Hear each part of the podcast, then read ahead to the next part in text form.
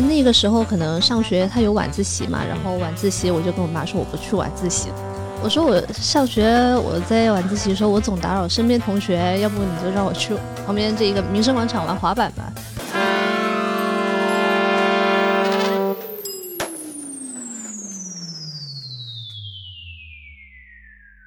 Hello，大家好，欢迎回到 Kick Radio 滑板广播。这期是二零二四年的第二期啊，上一期我们找的社会滑板李球球给我们来开了一个年。接下来第二期呢，我们找了一个女滑手，也是国内滑手们都认识的一位女滑手，呃，经常在各个广告里面还能看到她的身影。这一期的嘉宾就是刘佳，给大家打个招呼吧。Hello，大家好，我是刘佳，然后也是一名滑手。那现在的话，我的职业是电竞选手。电竞选手，你看，又玩游戏，又玩滑板，把这个年轻人最喜欢干的事儿全干了。就大多数男生比较喜欢看的。其实刘佳也是约了有一段时间了，一直都想说，请他来过来跟我们分享一下他滑板的故事、玩游戏的故事，对吧？而且说实话，来做客 Kick Radio 的滑手里面，女滑手比较少。呃，刚才开始之前跟刘佳聊天，好像之前只有惠子轩来过，对吧？对对对。嗯，然后另外呢，跟女滑手相关的内容，几年以前我们还给 Vans 拍过一个广告片，是拍的六六啊，对啊，那个时候是跟笨笨一一块儿合作的我那个年代的女滑手。啊，都你们都是一波的，对吧？是，当时去深圳拍的六六，跟刘佳呢，说实话，各个活动上都能见着，不管哪个品牌的活动，哎，都见面打个招呼来了，嗯，来了，然后就各自回家都走了，对吧？对其实没有怎么聊过，就没有时间坐下来聊一聊嘛。是，到底刘佳是怎么样能够机缘巧合又玩了滑板，又打了游戏，还把钱给赚了？这个真的是非常非常感兴趣的一个事情，呃，就比较好奇，是比较 好奇。对，那先先聊滑板还是先聊游戏？先聊滑板吧，我觉得滑板板还是比我这个电竞比较先的。哦，你是先滑板，再后来电竞的？嗯，之前就是加入电竞行业的话，其实是在十九岁的时候，但是我玩滑板的话是十五岁就开始玩了。哦呦，起步都很早，而且赛道切换的也很早。好，十五岁，那就先回到十五岁。十五岁，你最早是怎么知道滑板？最早知道滑板，当时就是我是在南宁长大的吧，然后南宁有一个特别火的滑板地方叫民生广场，嗯，然后基本上所有的滑手都会是晚上聚在这个广场一起玩滑板。嗯然后当时是因为我上学的一个同桌，他告诉我，呃，我们要不要一起去玩一下滑板？我说，哎，什么东西？然后就跟着他去了，发现哇，好多人在广场上面，你学校的同桌，男生女生？女生女生，哦，也是女生。是南宁真的是一个很神奇的地方，就是多少年以来，呃，就感觉南宁好像是一个独立的存在，滑板一直发展的很好，但是在外面的比赛的或者活动上就很少见到南宁的滑手。嗯，可能是在一几年的时候，南宁滑板是真的特别火的，包括在之前 VS 滑板日，然后南宁会拿过很多很多的这个奖嘛。嗯但是现在可能近几年发展没有像之前这么火了，然后包括南宁滑手出来的话，可能嗯比较大家耳熟的就是大西瓜了。对对对对，南宁滑板的这个最出名的滑手之一，也是国内女滑手里面的一个非常出名的滑手大西瓜。南宁其实以前 Killer Cup 我们做 One on One 比赛的时候，有还在南宁做过一次，也是在民生广场。对，就是在南宁可能见过大家去办很多活动嘛，包嗯括其实国外队伍他们喜欢 t o 的选择的地方也会选到南宁。啊，南宁滑板店是谁开的？嗯，最早开始是 NS，然后后来的话，他们两边分家之后，现在是有 Ola，啊，就老幺开的。老幺开的。对对对，南宁以前还有一个滑板厂，是一个叫 A 镇开的一个老外，是吧？嗯，是应该是三滑板嘛？哦，对对对三个外国人一起开的，就是不算滑板对吧？可能是他们自己做的一个品牌。哎，OK，十五岁的时候，同桌带你去滑板。是，对你第一次去了以后也没有滑板呀，你在广场上就拿别人的滑板滑了一下。嗯，第一次去我没有滑板，然后我同桌有滑板，然后我就踩着他，呃，踩踩着他的这个滑板玩嘛，然后觉得嗯不错。我第二天回去我就晚上跟我妈说，妈，我要在淘宝买个滑板。但是我第一块滑板其实是一块小鱼板，然后去了之后发现大家为什么滑板能跳起来，就我就问他们为什么可以跳起来，然后他们说啊，你这个板不可以。然后可能过了大概一个星期吧，我就去跟朋友去这个当地的滑板店去买了一块滑板。大家听到了没有？如果你们想要开始玩滑板，一定要找当地的滑板店，这个能少走很多弯路，避很多坑啊。那去了滑板店以后，第一块专业的滑板买的是什么？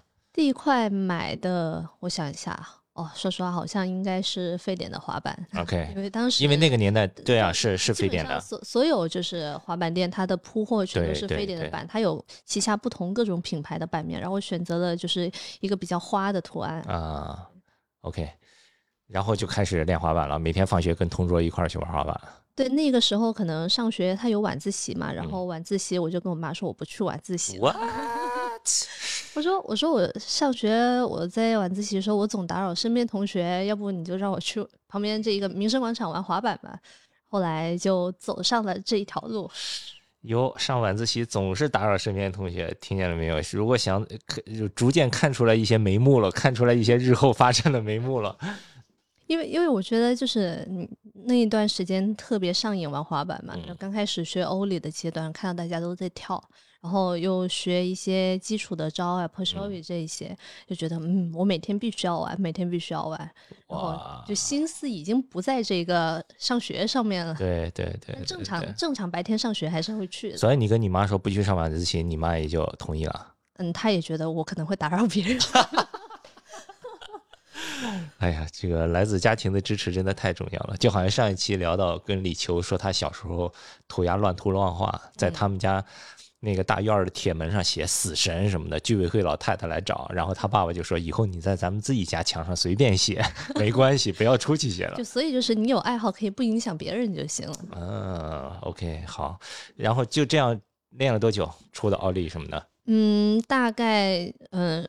算下来，其实我练到大概一年的时候，我就出了自己的第一条滑板片子。哇！就刚滑板一年，然后在那个时候出的这条片子，然后就得到了当地滑板店的一个赞助。嗯。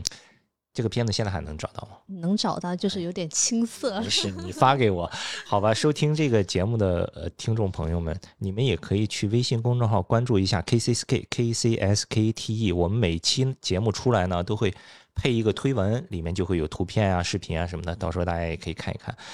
你花了一年就已经出片，已经拿到赞助了，这个学习效率可以的呀。当时你练的时候都是同桌一一起滑吗？还是找别人教你的？嗯，其实也没有，就是当时民生广场有特别多的人嘛，包括有比较多的老滑手。那那个时候其实女生滑板比较少，他们也就比较愿意去教女孩子玩滑板，尤其是漂亮女孩子更愿意教。但那个时候十几岁，哪里有这个漂亮的说法？就还没长开呢。然后，然后在那时候就可能一开始就练基础比较多嘛。我每天就会去买一瓶比较就大瓶的矿泉水，然后每天就练欧里练比较多。他们那一回告诉我就是啊，你每天你先把欧里练好，然后每天比如说基础动作做多少个，就我觉得也是给这个一年的片子打下了一些基础吧。这个。简单一句话来描述你这个初期啊，就是根正苗红的来自街头呀，是吧？就是靠周围滑手来去教我怎么做。可以，可以，可以。呃，拿了第一个滑门店的赞助了，嗯，然后之后是怎么走出来的呢？我觉得算走出来，应该是后来参加极限青春，哦，就让大家认识了。哇，说起来，极限青春已经过去多少年了？四五年，差不多一九年开始的，对，四五年了已经。极限青春，如果是这两年刚刚开始滑板的，你可能不知道，极限青春是当年腾讯做的一个滑板的综艺节目，对吧？那个时候还还是蛮火的。基本上全国可能说得上名字的、认识的，基本上都聚在这个节目里面了。其实我觉得王一博就是那之后才开始真正火起来的。就是因为滑板，对吧？是吧？就给了他一个人设。我觉得那之前好像都没怎么听说王一博。嗯，他的名字可能是就是拍一些影视嘛，一些古装剧。对当时他有一个爆火的剧，然后就火了。但在那之前的话，可能确实大家都不知道他是谁嘛。没错，没错，《极限青春》那个时候，《极限青春》是怎么找到你的？嗯，因为在参加《极限青春》之前，其实我已经是当了这个游戏的解说了。啊然后他们会觉得去找一个多重身份的人，然后比较特别的人去参加一些节目。然后当时是谁来问我来着？然后说你要不要去参加这个综艺节目？然后我嗯说好呀，那我就去。嗯，那个时候你才多大那个时候我应该十九二十岁，啊？还是十几岁是吧？对对好了，那这个呃另一条时间线开始了，已经当了游戏解说了。那个游戏看来也是在你滑板初期就开始了。就两者会有重合的时间嘛，因为游戏我是从十二岁开始玩，但是滑板十五岁开始玩，只是玩的这个间隔到把它当成工作间隔会比较长一点。就十九岁我才去把这个电竞的行业当成一个工作，在那之前就是一个玩家。游戏也是怕打扰同学是吧？就自己在家开始玩游戏了。呃，好像是因为上学嘛，男孩子都比较喜欢玩游戏，然后我嗯周围的男生同同桌，然后前后同桌都是会跟我去聊游戏的东西。啊，就大家会比较好奇，哎，我今天晚上就是我们一起玩，或者说我们去下课去旁边黑网吧单挑一下，是吧？哇，那会儿刚开始是玩什么？嗯，刚开始玩的就是穿越火线，哇塞！所以到现在都是穿越火到线。现在玩的穿越火线，工作的也是穿越火线。那一开始就是只是玩一玩，怎么就能成牵成一个这个官方的直播呢解说呢？嗯，从一个玩家变成解说，我是因为当时在放暑假的时候，我看到这个官方有个活动，然后他是招募女孩子，然后去参加一个什么类似的活动，但我没有具体了解活动内容，我就投稿了。嗯然后经过他们的一个所谓的小小的综艺，然后层层选拔，然后突然啊，就是有机会说要不要来试一下当下我们这个游戏解说。但在那之前，其实我认为这是一个就是让女孩子参加打比赛的一个活动。错就是你当成是一个游戏比赛去了。对我当成就是女孩子打比赛，但是阴差阳错变成了一个游戏的解说。嗯但我其实并没有这方面的经验。嗯，但反正就是选上了。对，他就给你机会，那你就来试一下吧。然后从那之后，我就从南宁走到了上海。哦，是因为游戏把你带来上海的。，对，哇塞，这两个这个滑板和游戏有点像这个 DNA 的双螺旋啊，对吧？互相写，就都在吸引。嗯，对对对。然后来了上海以后呢，你的滑板那个时候还在练，还在同时滑。嗯，来到上海之后，其实滑板相对来说比较少了，因为那个时候还没有常驻上海嘛，基本上是南宁跟上海来回飞，来回飞，然后滑的时间就会比较少，加上刚上大学，就嗯学业也比较忙。哦，但是你你有参加过比比赛什么的吗？有吧？最早其实我第一次来上海是参加了这个叫什么 City Jam 活动，啊，对，在上海 City Jam 也有点早，对，那个是周伟做的，对，是商场里的那个。在商场里面的，那是我第一次出来到上海这个城市。女孩子就滑手也比较少嘛，然后嗯来看，就是也是当地滑板店赞助的机票过来看看，就是让我说见一下世面嘛。啊，人际线很乱，但是是就是来来回回，可能因为滑板电竞、滑板电竞，就一直会来上海。嗯，那滑板之后，除了滑板店的赞助，其他的赞助后来有有有接触到吗？嗯，其他赞助后来没有接触到，因为有段时间我是就是因为上学或者说工作的原因，基本上滑的很少。嗯，但是出来以后，逐渐的就认识一些全国各地其他的滑手了，对吧？对对，一开始最早大家是在微博上互相有关注到对方嘛，然后那个时候还是玩微博是吧最早大？家都玩微博，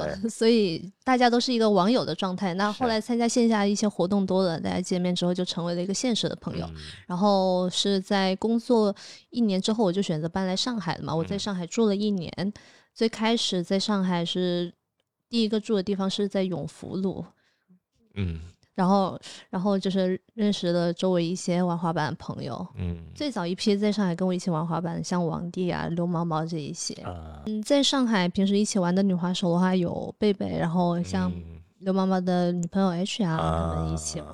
对，就我们偶尔平时还会去约在滨江一起玩滑板。是是。与此同时，游戏主播也住到上海了，对吧？可是游戏事业还是发展的就相较滑板就更快一点就稳定发挥嘛。啊。那游戏后来是怎么从主播又转成了职业选手的？当时是因为解说了一段时间，有一个游戏的线下比赛，然后说是解说跟选手都可以参加，然后然后我就去报名了。还有这种比，赛？它是一个类似于娱乐赛，全明星娱乐赛，就是你啊是什么身份都可以参加。对，然后我就去参加，然后那一场发挥的就相当不错嘛，只能说，相当于就是他们写下来就是一战成名，就所有人知道，可能你这个实力确实有点东西。啊，后来就是过了一段时间，然后这个游戏的一个领导问我，你说，哎，你要不要去打一下比赛？就是想不想当选手？然后说可以给你推荐到一个俱乐部去。就是穿越火线官方的人来找你了，对对对哇，他就问你想不想去，就换一个身份。因为其实当时对于解说来说，我可能也不是这么的熟练嘛。我觉得，嗯，比起打的话，呃，比起说的话，我可能更喜欢打。嗯，哇，你之前解说是在哪一个平台？之前解说其实它是全平台的，只是解说这个游戏啊比较多，就是解说《穿越火线》这个游戏。对，嗯，就说这个职业的游戏的 gamer 一般这个日常都是什么样子的？一般日常啊就是起床、练枪、训练，然后复盘、讲图，凌晨下班，每天就是这样，不出门的。就基本的，就像类似于滑板，你每天要把基本功练好嘛，嗯嗯保持一个锻炼的一个形式。那你们的呃 team 成员会找到一起练吗？嗯，team 的成员基本上是大家在晚上一个时间会约其他 team 一起训练，就是嗯你要互相的去对打、讲战术的东西。对你现在成为职业的已经有多久了？嗯，算是有三年了。已经三年了。这三年打过什么比赛大一点的？这三年打过一些冠军杯的比赛，相当于就是国内比较顶尖的比赛，因为嗯它能决定就是你能不能够拿到这个世界赛的名额的比赛。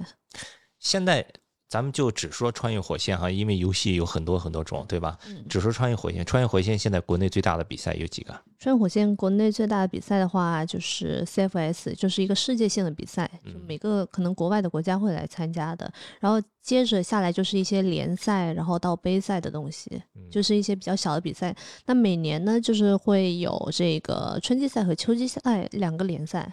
杯赛的话，大大小小就不同了。你有包括平台的，或者说个人去赞助办的，这些就不一样了。啊，那那个最大的那个是谁做的？是腾讯。最大的就腾讯做的，就腾讯做的是吧？对对你们有打过吗？嗯 c f s 我就我们战队的人有打过，他们也拿了很多很多届的这个世界的冠军，但是跟我没什么关系啊，我是 我只是一个在下面呐喊助威的。嗯，那如果现在有花手想说想看你打的比赛，应该去哪里看呢？哪里能看到呢？那些直播或者什么的？嗯，在之前的比赛的话，可以找到一些视频。那现在的话，可能更多是能看到我游戏上面的直播，嗯然后会可能来一些我直播平台去关注我。好呀，那你说几个账号喽？啊，可以说吗？可以啊，那就是如果大家想看就是我打游戏的一些内容的话，可以嗯来虎牙平台，然后搜索一九九八六八就能搜到我了。一九九八六八哈，是一个 ID 来的。OK，那现在因为昨天你来上海，其实也有一个拍摄，对吧？嗯对是给是给谁拍的呀？嗯，来上海是给一个杂志拍一嗯个内刊的一个滑板内容，然后他可能啊也是需要，就说你这个人需要有一个多元的身份。他们现在品牌基本上都追求一些你有多重属性的身份嘛，对然，后拍的是就是关于滑板和电竞的东西。是哪个杂志方便说吗？呃，Element 那现在滑板的时间也不多，没平时会滑吗？滑板时间很少很少，哪怕现在我就是已经搬到成都去了嘛。成都其实滑板场很多，地形很多，但是嗯我出门滑板机会还比较少，因为我每天除了工作的时间，我还要排一部分时间去做一些自媒体的东西，呃就，精力可能比较有限。对，我记得你上一次发过在成都的那个周围他们修的那个滑板场是吧？水泥的那个是是。那你去成都是因为什么？去成都是因为我们这个公司全部都迁到成都了。我们的公司总部就在成都，然后游戏的项目它也迁了，所以基本上十家俱乐部嘛都搬过去了。就所有的俱乐部全都搬到那里去了。是嗯，成都怎么样？还挺 chill 的。其实我觉得就是成都有点太 chill 了，太 chill 了。就在成都，你不知道，你可能就每天太舒服了，不知道啊要干什么。不像住在上海的时候，你可能还会有一些危机感，你会觉得、哦，嗯每个月我要挣多少多少钱才能够让我在这生活下去，你嗯，才会去又去想找更多的工作去干。成都消费还是比较低，是吧？成都一是租房便宜，然后二消费也比较低嘛，嗯，然后加上生活，我觉得周围的人好像也也挺不努力的感觉。怪不得那么多人都搬去成都。对，毛毛什么的也都搬对，过去了。毛毛他们更早一批已经搬过去了，嗯然后最近我看他们也就是除了滑板啊，滑板也很少了，他们骑摩托车去旅游这那的。对，那你现在做电竞的工作，你妈妈怎么想？我觉得就是你看他对我滑板的态度就知道，不要打扰别人就好。只要因为最开始我说妈我要去打比赛，那时候还很小嘛，其实还没有把这个把这个游戏当成职业的时候，我跟我妈说我要打比赛，因为她她知道我其实跟一起玩的人年纪都比较大，大家都比我大，可能五六七八岁左右。然后我哦，玩电竞的我以为都是比较年轻的。没有没有，我是说我小时候刚开始玩。因为在那个时候，其实每个城市会有一些联赛嘛，一些周赛之类的，然后我会跟他们一起去参加。有时候周末要补课，我就跟我妈说我要请假，我要去打比赛。哇！然后后来我妈就发现，可能我在一些比赛上面渐渐的拿拿到一些名次了，拿到一些奖励，她会觉得哎，这个东西可以行。然后最后再发现我去当解说之后，发现。靠解说这个东西是靠谱的，因为当时也是有一个合同在的嘛，他就觉得嗯，这个东西是一个正经的东西，他就会比较放心一点。对，对，有很多滑手会问说啊，怎么能说服我爸妈，对吧？支持我什么的？我觉得最好的说服方法就是你给他看你用成绩说话，对，这个最简单的东西就是你让你爸妈知道。嗯，这个东西是可以让你好的就行了，因为说白了，父母就是想让你变得更好一点嘛，他也不想觉得看着不务正业。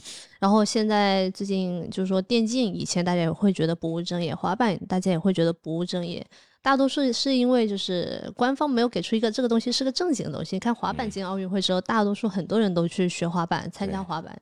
就是父母也会支持孩子玩滑板，那电竞同样也是，他进了亚运会，亚运会对，然后后续还有可能在二六年会进奥运会。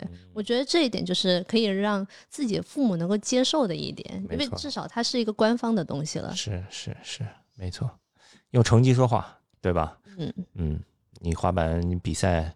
拿拿几个名次，什么挣点奖金回家，你爸妈就肯定不会阻拦你了。对，比如说，或者说你滑出来滑的比较有名气了，对对，大家认识你了，可能大家会觉得这个东西 OK。是的，是的。你如果只是每天晚上出去跟朋友喝酒的话，那估计很难说服你爸妈。如果滑板出去喝酒，然后还夜不归宿，那完蛋了。那你妈绝对不会让你玩滑板的。有一点难，有一点难。还还有一个。你平时练的时候，比如说练枪、练电竞，会觉得无聊吗？还是说你真的就是发自内心，我很喜欢这个？在最开始啊，说实话，热爱变成工作，最开始肯定是热爱嘛。但它变成工作，它的东西就固定下 来了。那你固定的东西就有点简单乏味了。对，就是但是不管怎么样嘛，你工作还是要做的。这个东西已经变成你工作一部分了，就不是说是你想做就做的，这是对自己一个要求。嗯，对。那平均要每天几个小时啊？练枪？平均练枪每天可能三到四个小时，然后包括加上训练的话，其实一整天大概要八个小时左右。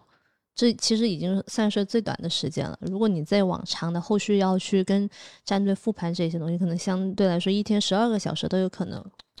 赛事期比较紧张的时候，大家的一个强度会比较高。嗯，那前那要一定要好好。保护自己的眼睛、颈椎啊、腰椎啊，对吧？说到颈椎，我真的最近脖子特别疼，后来去医院一拍，弯了四根。哇！然后医生说：“你年纪轻轻的，你这个颈椎怎么就弯了？”对，说实话，这就是大部分这个电竞选手的职业病，他有可能手腕的这个炎症、腱鞘炎。对对对，然后你的腰和肩膀、脖子这一块也会比较严重。这个确实是，那那就只能说你练半个小时枪，起来出去玩玩滑板，对吧？回来继续练，这样会好一点。我觉得也不是不行，但你要想，就是玩电竞，你是用手比较多嘛，但玩滑板用脚比较多。万一我在外面玩滑板受伤了，我回来打打游戏也不是不行。对，是的呀。因为其实我了解到很多玩滑板的选手，就是他们其实回家也会打游戏。是是是。对，然后。最近就是还就是给我们拉了个群嘛，就是有滑手给我拉了个群，大家其实在里面都是玩一些枪战游戏的，对对，偶尔就滑手还会组织，就是在一起玩一下一些游戏。哎呀，滑手什么群都有，还滑手还有专门钓鱼的群呢，还有钓鱼啊，Johnny 跟我说进了一个专门滑板人钓鱼的群，嗯。挺逗的，滑板人爱好还是很多的，好吗？是的，没错，没错。呃，说回滑板的游戏，你平时没事做休闲的时候都玩过哪些滑板的游戏？休闲就玩一下这个最新出的一个极限国度嘛，它也新出了一些滑板系列的东西在里面。极限国度是法国的 UBI Soft。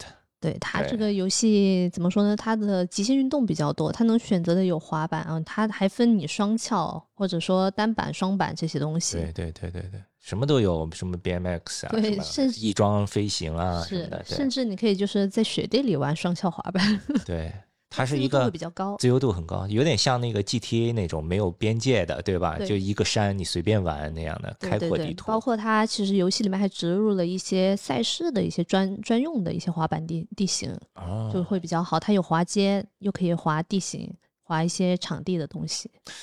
我也是前年玩过一一几次，和最近一直也没有玩，也不知道又新加了什么好的东西。那个，那说到最出名的滑板游戏《Tony Hawk》呢，你玩过哪哪哪几部？说实话，其实没怎么玩过，啊、因为因为后来的一些滑板游戏，大多数我没有时间玩了，因为电竞电竞真是每天对电脑已经想吐了，这让我再对 再对着电脑，真的有点受不了。是。但是有一次你给我发那个 Skate XL 嗯，是吧哦对？Skate XL 是一个好像还原度比较高的那个我。好像也花了一点钱去买的，然后玩了没、哦没几个小时吧，因为总觉得就滑一半就摔地上，滑一半摔地上。所以你玩游戏只是在 PC 电脑上玩，家里有游戏机吗？嗯，没有，哦，没没有是吧？Xbox、PS Five 我觉得我已。经没有太多时间再去接触其他游戏了。哎呀，这个就是把爱好变成工作之后的另一个无奈，对吧？嗯，Switch 你有吗？没有，没有，这个是不是有点像游？戏玩太多，所以游戏机已经再也不想要了，没有这种追求。哇塞，哎，这个是不是有点像去问一个职业滑手说，哎，你们家那个小鱼板有吗？长板有吗？什么 游游龙板有吗 不好意思，已经不想再玩了。？OK，好的。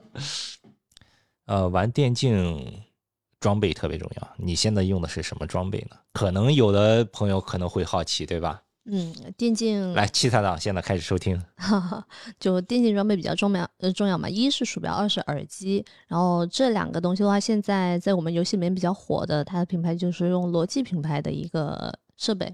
然后键盘的话，其实还是根据自己个人习惯去选择，大多数会去选择一些红轴的键盘，适合、嗯比较适合 FPS 类的游戏。但我可能比较特殊，我喜欢就是手感比较重的黑轴。对对对，我记得那一年拍广告，你记得吗？在我那个办公室，你拿了一个你的键盘，哦，对对，记得吧色的？键啊，那个时候我记得你还还说，哦，这是我吃饭的东西什么对对对，的。吃饭的工具。对，键盘还是也比较重要吧。我觉得现在像现在比较更新比较多，还是显示器。显示器它这个哦赫兹的刷新率也比较关键。现在都是一百四十四。但现在游戏已经升级到了有三百六十赫兹，甚至到四百八，但比赛现在还是只能用三百六。啊对，但它的这个刷新流畅度那可太丝滑了。你能察觉出来这个，比如说是两百多、三百多吗？对对对，能肉眼感觉出来的。你用手机的时候，比如说六十赫兹、九十赫兹、一百二十赫兹，你能看发现出感觉出来吗？嗯，手机的话就不一定，但是你进入到这个游戏里面，它其实对画面的这些拉扯度还是能感觉到的。啊，四零九零你现在用上了吗？用上了啊，你是真的女生自用，如果是在闲鱼卖的话，对吧？吃饭的工具嘛。女生这我这个女生自用好像跟其他人有点不呃一样有点不一样 有点高了，对，闲鱼上之前有一个梗，对。那些挖矿的，对吧？退下来的就是什么女生自用，嗯，四零九零。OK，那你的电脑是什么配置的？就是全部是最高档的。嗯，因为我的电脑是去年下半年换的，然后也是换了当时就比较顶配的一些配置。是英特尔十二代还是 AMD 的？哎，我想一下，i 九多少来着？啊，i 九啊，我，多少多少来着？后面我忘了。可以，反正是 i 是是 i 九就可以了。i 九四零九零这两个就已经够了。哇，你你你你自己的自媒体也一直在做，也有很多品牌啊、杂志啊都找你拍过。嗯，来数一数，你都拍过哪些广告？就可能拍过一些比较大牌的广告，包括 GUCCI 啊，？GUCCI 的手表啊，比拉牌的。对，然后后来还有雅诗兰黛，啊。对，雅诗兰黛他去找拍一个粉底液的一嗯些。封面图案，然后后来后续还有因为上海的一些朋友嘛，包括 boss 哥给我介绍的一些广告活动，嗯。嗯、还有一个是什么来？一个珠宝品牌飞登的啊广告，对对对。后来 Adidas 也会找我拍一些哦对，活动，阿迪达斯是然后最最早之前是 Jeff 哥他给我嗯推荐了一些 Nike 的广告，啊还是对。回头你把这些广告的图片啊给我发一发，我们也会放到公众号里面，好吧？大家记得关注一下我们的公众号 Care Club 的公众号 KCSK，就可以看 刘家的广告的大片。嗯，其实我给很多品牌都拍过，Vans、Adidas、哦，Nike，、对对，基本上都有，都有是没错。杂志也很多，很多时尚杂志都有，是吗？杂志会比较少的，就近近期可能近一年他会来找你拍的比较多一点。然后前段时间有一个 ella 跟 LV 的一个杂志的内刊也有，啊，好的，那差不多先这样。OK，好啊想到什么还有什么？对，想到什么回头再微信问你，好吧？行，好的，谢谢刘佳来做客我们的 K Radio，今天聊得非常开心，也希望给大家有一些启发。你们自己喜欢的东西，就可以努力去做。给父母证明的最简单的方法就是拿成绩说话。然后，嗯，也希望刘佳接下来发展，无论是游戏还是滑板还是自媒体，都可以越做越好。谢谢大家的收听，大家拜拜。下期再见，peace。